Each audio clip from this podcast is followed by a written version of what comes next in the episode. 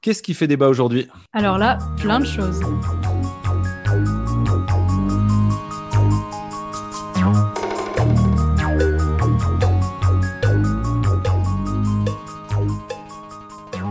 Bonjour à toutes et à tous et bonjour Mathilde. Salut Florent. Et oui, je sais que je vous ai manqué dans l'épisode précédent, pas besoin de le dire, mais euh, je dois avouer que vous m'avez aussi manqué un peu. Arrête, tu vas leur faire peur. Non, non, non, non, on s'entend bien eux et moi. mais enfin bon, ce qui est sûr, c'est que vous êtes bien dans Minutes Débattons, le podcast du journal Le Dranche. Vous le savez, ici on voyage à travers de nombreuses questions de débat, toujours plus passionnantes pour en comprendre les tenants et aboutissants. Le but étant de discuter de différents points de vue pour vous aider à vous forger votre opinion ou à minima de découvrir les avis de ceux qui ne pensent pas comme vous. Et aujourd'hui, on vous laisse demander s'il fallait, oui ou non, fermer les prisons. Minute, débattons.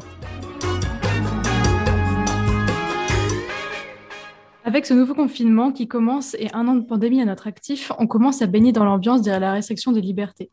Tout ça m'a fait un peu penser aux prisons, parce que même si c'est pas comparable avec nos situations, ça a permis à plus d'un de s'y intéresser. En effet, le milieu carcéral, c'est pas trop le genre de sujet qui revient beaucoup sur la table, en tout cas du point de vue de ce qui se passe dans les prisons. C'est sûr. Enfin, perso, déjà la différence entre maison d'arrêt, maison centrale, centre de détention ou centre pénitentiaire, bah, elle me semblait quand même pas très nette. Euh, ouais, alors je suis chaud pour que tu me rappelles là d'ailleurs un peu ce que c'est, parce que là tout de suite, je ne sais pas. ouais, t'inquiète. En fait, c'est assez simple si tu réfléchis.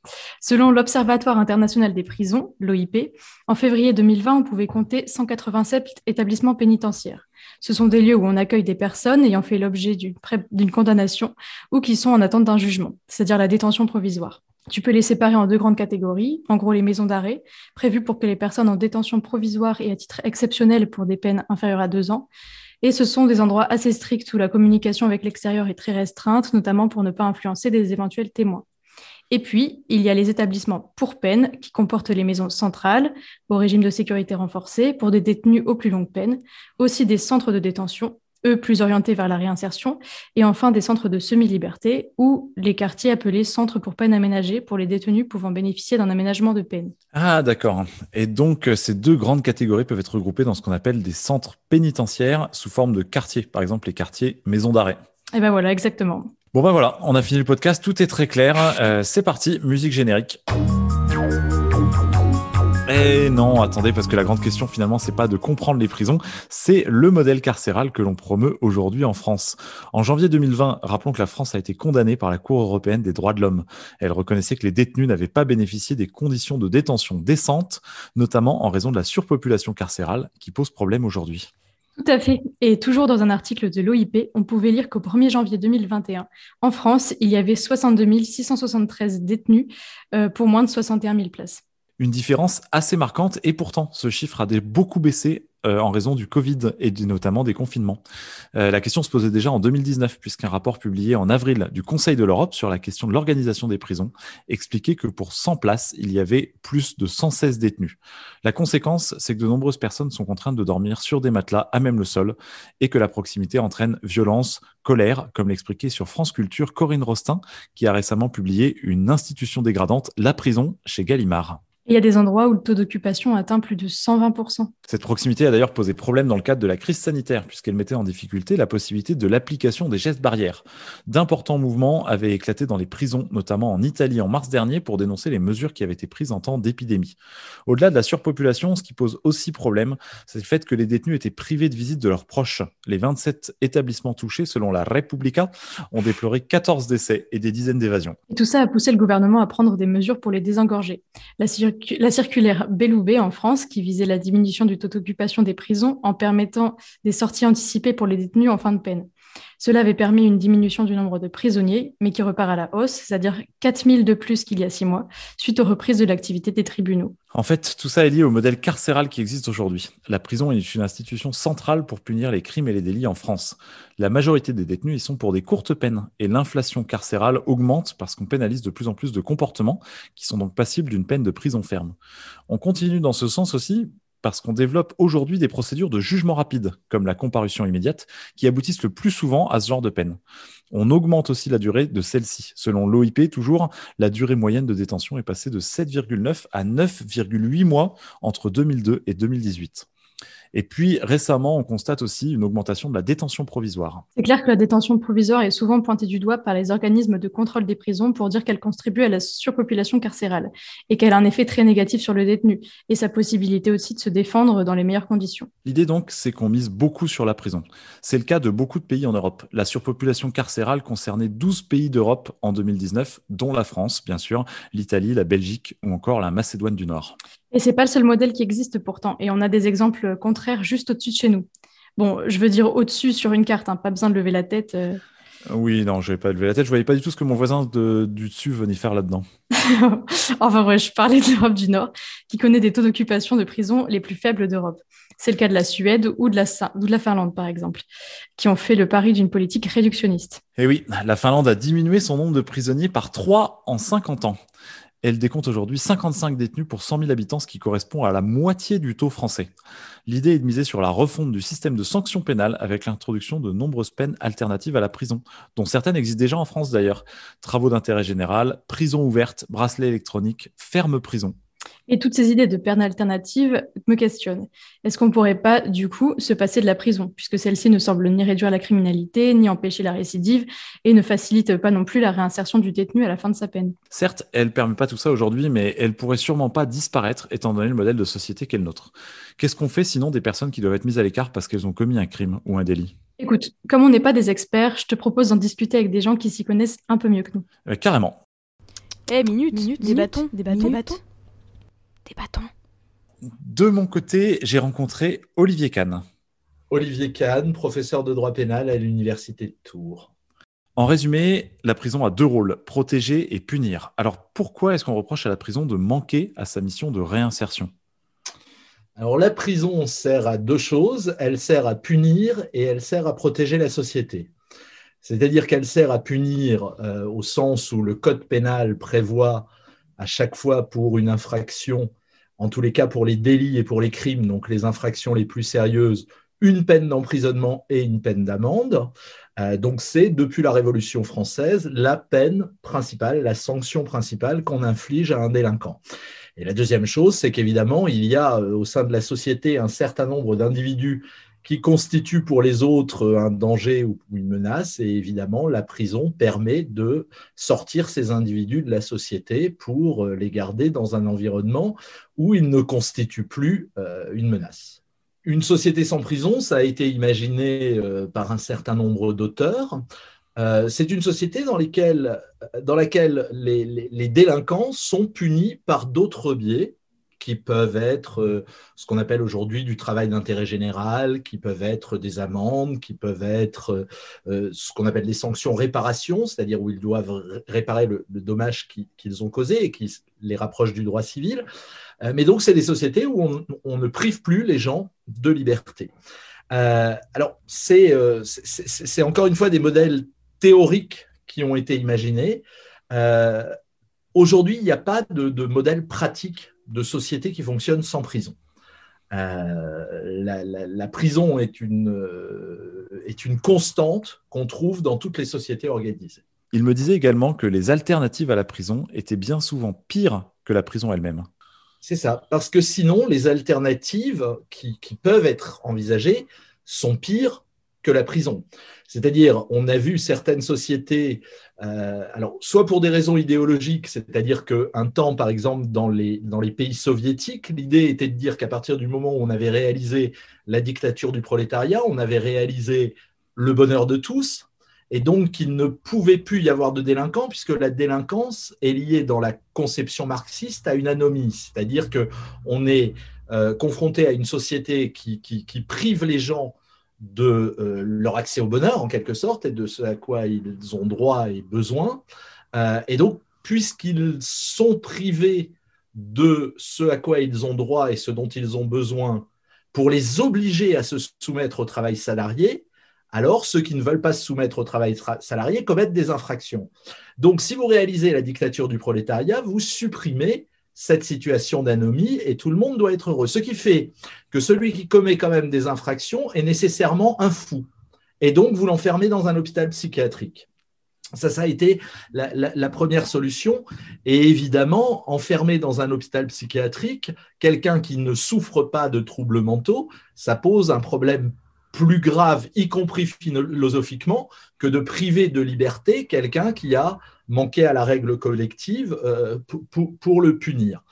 Euh, l'autre possibilité, évidemment, c'est la peine de mort. C'est-à-dire que si vous estimez qu'un individu euh, est, particulièrement dangereux et incurable, il y a euh, la possibilité de le supprimer. Et ça, c'est ce qui a été prévu ben, dans les systèmes anciens et puis ensuite par les systèmes autoritaires, c'est-à-dire dans le, dans le système fasciste fondé sur la criminologie de Lombroso et de Ferry, il y a des êtres nuisibles à la société euh, qui sont des criminels incurables parce qu'ataviques, et ces gens-là euh, peuvent être éliminés.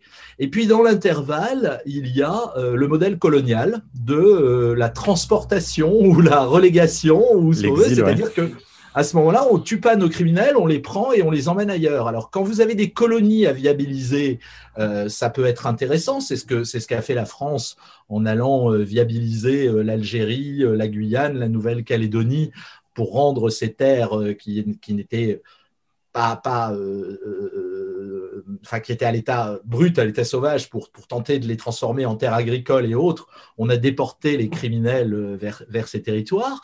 Et puis, on a ensuite, parce qu'il fallait que les gens restent sur place, prévu que quand on avait pris plus d'une peine, d'une certaine durée de peine, on n'avait pas le droit de revenir. C'était la relégation définitive et les gens faisaient souche sur place. Mais vous voyez, quand on réfléchit aux alternatives, mais on arrive toujours à la solution que quand même, tant qu'on n'aura pas réussi à régler le problème de la prise en charge des gens dangereux, imaginer une société sans prison, c'est compliqué. Et enfin, il nous partageait une remarque très intéressante sur la privation de liberté et sur la raison pour laquelle on utilise la prison comme punition. Une société inflige toujours comme sanction euh, la valeur négative de la valeur qu'elle privilégie. Ce que je veux dire par là, c'est que dans l'Ancien Régime, la société est fondée sur deux choses essentiellement, la force et l'honneur. Le, principe de la, noblesse, c'est la force et l'honneur. Euh, et, donc les peines sont la version négative de la force et de l'honneur. On s'en prend au corps de l'individu, on anéantit sa force, c'est la roue, c'est les galères, c'est euh, toutes ces peines destinées à montrer que l'État à la force et l'individu n'a pas de force. On anéantit sa force et c'est l'honneur. Et donc, c'est les peines d'exposition, euh, le pilori euh, et toutes ces, formes diverses et variées. On, on anéantit l'honneur. Lorsqu'à la Révolution, on change les valeurs essentielles du, code social, du, corps social, le fondement du contrat social. On a effectivement, pour la bourgeoisie qui prend le pouvoir en 1789, deux valeurs essentielles qui sont la liberté et l'argent. Et donc la peine va être le négatif de ces deux valeurs essentielles, la privation de liberté et l'amende. Super intéressant tout ça. Perso, j'ai été à la rencontre de Karim Mokhtari. Euh, Karim Mokhtari, donc 43 euh, ans, euh, je suis donc le directeur pour l'association Sans Mur, avec laquelle j'interviens en, détention sur des programmes de, de, réinsertion et de désengagement de la violence. Euh, je suis aussi euh, anciennement détenu pour une peine de, de 10 ans de réclusion criminelle que, j'ai terminée euh, en 2002, donc ça fait un moment. Et puis, et puis avant ça, puis avant ça, j'étais aussi un jeune en difficulté, donc placé dans les foyers d'éducation spécialisée. Et puis, bah, par ailleurs, je suis aussi vice-président pour l'association Carcéropolis, qui est donc cette plateforme d'information qui donne à voir autrement la prison. Il m'expliquait qu'il n'était pas forcément non plus pour fermer totalement les prisons, mais il pense que c'est une institution de la vengeance sociale et donc qu'il est nécessaire de changer la philosophie derrière celle-ci, pour non pas seulement punir l'individu, mais surtout pour le réparer.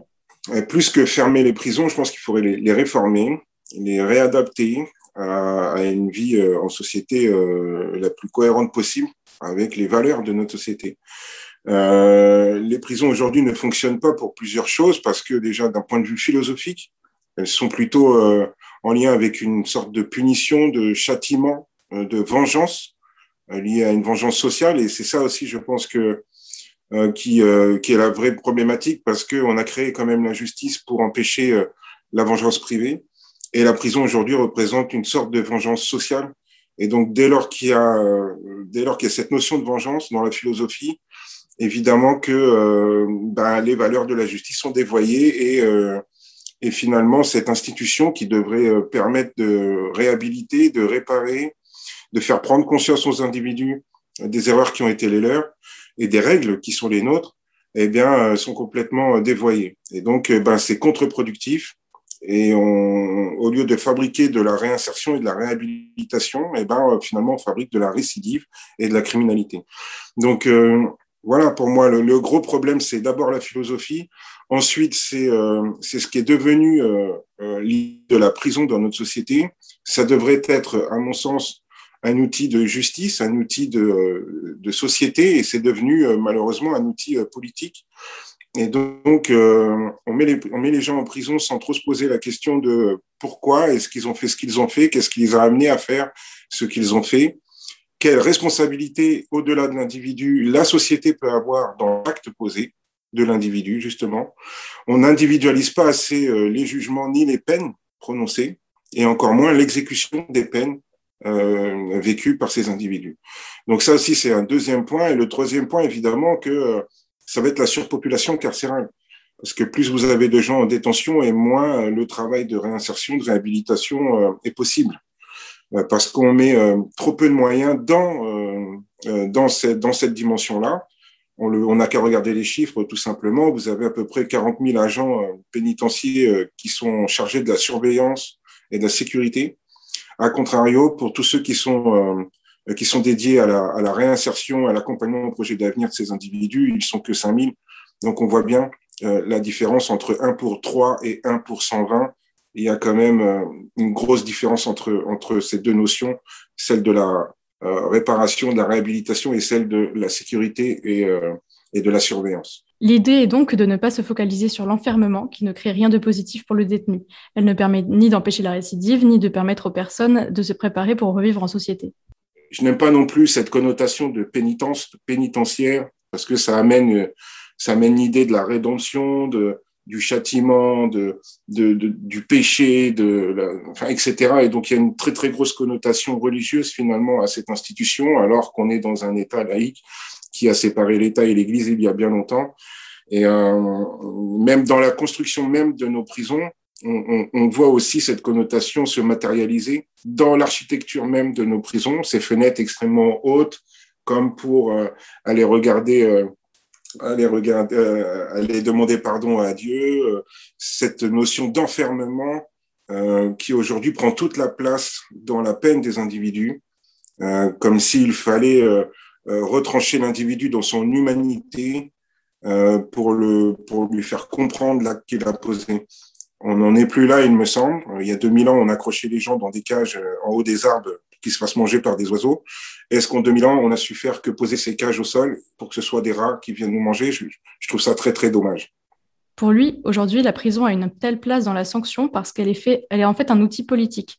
L'argument sécuritaire permet de récolter des votes. Il faudrait en fait, selon lui, que la prison soit plutôt vue comme une deuxième chance. Donc euh, voilà, la prison, ça ne doit pas être juste un outil politique que l'on active au gré des, euh, euh, au gré des, au gré des mouvements électoraux. Euh, ça doit être quelque chose qui doit être vraiment intégré dans, dans, la vie de notre société, qui doit servir de prévention, de deuxième chance pour beaucoup d'entre les individus, parce que bah parce que l'égalité des chances c'est euh, encore à discuter. Euh, entre les individus, il y en a qui ont eu la chance d'avoir eu un cadre, d'avoir eu euh, un cercle familial stable, non toxique, et d'autres pas du tout. Et donc les parcours de vie ne sont pas les mêmes. Et évidemment, euh, la capacité à respecter les règles euh, bah, n'est pas intégrée pour tout le monde. Il y a de nombreuses alternatives, travaux d'intérêt général par exemple. Mais il faut surtout changer ce que signifie la prison et ce qu'il s'y fait. Il me parlait d'un exemple concret de la maison-prison. Euh, et donc là, aujourd'hui, bah, moi, par exemple, là, euh, je travaille avec un, avec un groupe euh, euh qui s'inspire de, de, de, différents systèmes pénitentiaires de différents pays, donc le Canada, la Belgique, etc., qui, eux, ont un regard un peu différent. Alors évidemment, on peut pas faire du copier-coller.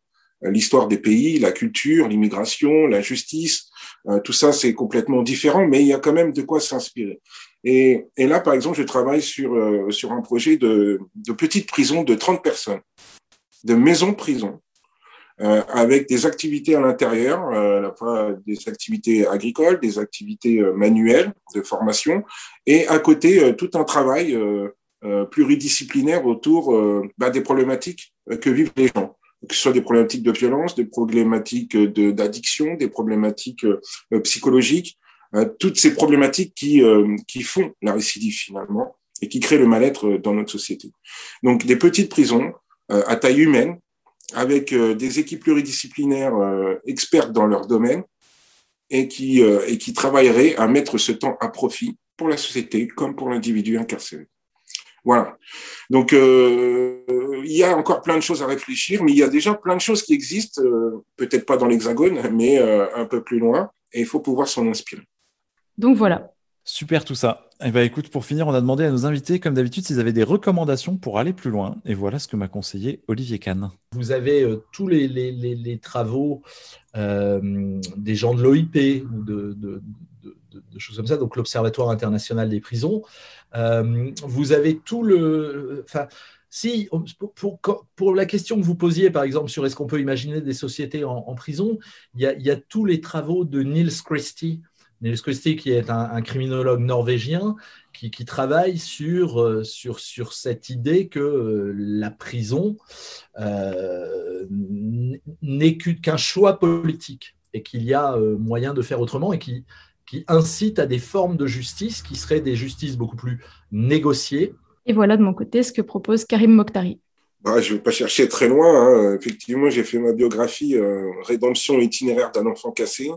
Et elle retrace effectivement la vie, euh, ma vie, la vie d'un enfant euh, dans une famille toxique, euh, la vie d'un adolescent dans les bras des institutions éducatives et la vie d'un détenu et la vie d'un citoyen qui, s'est réinséré de manière effective et, et engagée.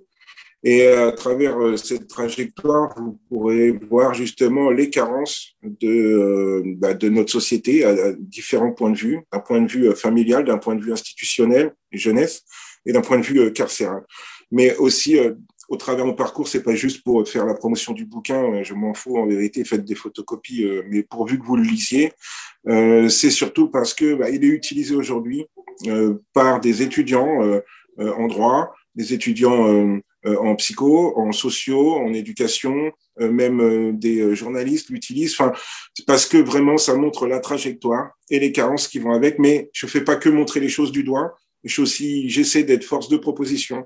Donc, ça peut être, ça peut être une piste qui peut aider les gens à, à, réfléchir les choses autrement, en tout cas à voir les choses de l'intérieur.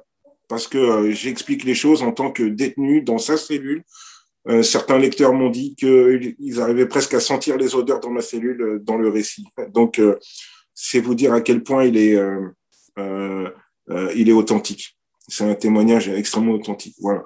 Donc, sinon, bah, pour en savoir plus sur la prison, évidemment, je vous dirais www.carceropolis.fr cette plateforme d'information hein, avec à l'intérieur, vous verrez des web documentaires, des interviews, des portraits, des photos, des chiffres, euh, tout ce qui se rapporte à la prison finalement. Euh, allez sur l'OIP.fr, évidemment, pour, euh, pour, pour, voir cette, cet observatoire international des prisons. Allez sur Prison Insider, pareil, avec un point de vue mondial. Voilà, en résumé, on a donc vu de ton côté que les prisons étaient des lieux de fabrique de la récidive et qu'il fallait repenser celle-ci en arrêtant de se focaliser uniquement sur l'enfermement à tout prix. Et avec toi, on a pu voir que malgré tout, les prisons sont nécessaires puisqu'elles font partie de l'équilibre qui permet à nos sociétés de fonctionner. On arrive donc à la fin de ce débat. Euh, si tu l'as aimé, n'hésite pas à nous le dire. Et si tu ne l'as pas aimé non plus, tu peux aussi partager ce podcast pour nous donner de la visibilité, bien sûr. Nous suggérer des idées de débat, euh, soit en commentaire selon la plateforme, ou soit par mail ou sur nos réseaux sociaux à contact.ledrange.fr. J'en profite aussi pour dire que beaucoup de gens nous ont fait le retour qu'ils ne savaient pas que nous étions également un journal papier. Euh, vous pouvez découvrir tout ça sur notre site ledrange.fr vous abonner et commander des exemplaires pour découvrir chez vous le journal papier du Dranche, dans lequel vous allez pouvoir retrouver tous ces débats et bien plus. Et c'est très intéressant, je le conseille euh, fortement. Donc c'était un podcast du journal Le Dranche que vous pouvez retrouver sur notre site ledranche.fr ou sur toutes les plateformes audio. Alors on se dit à très vite. À plus.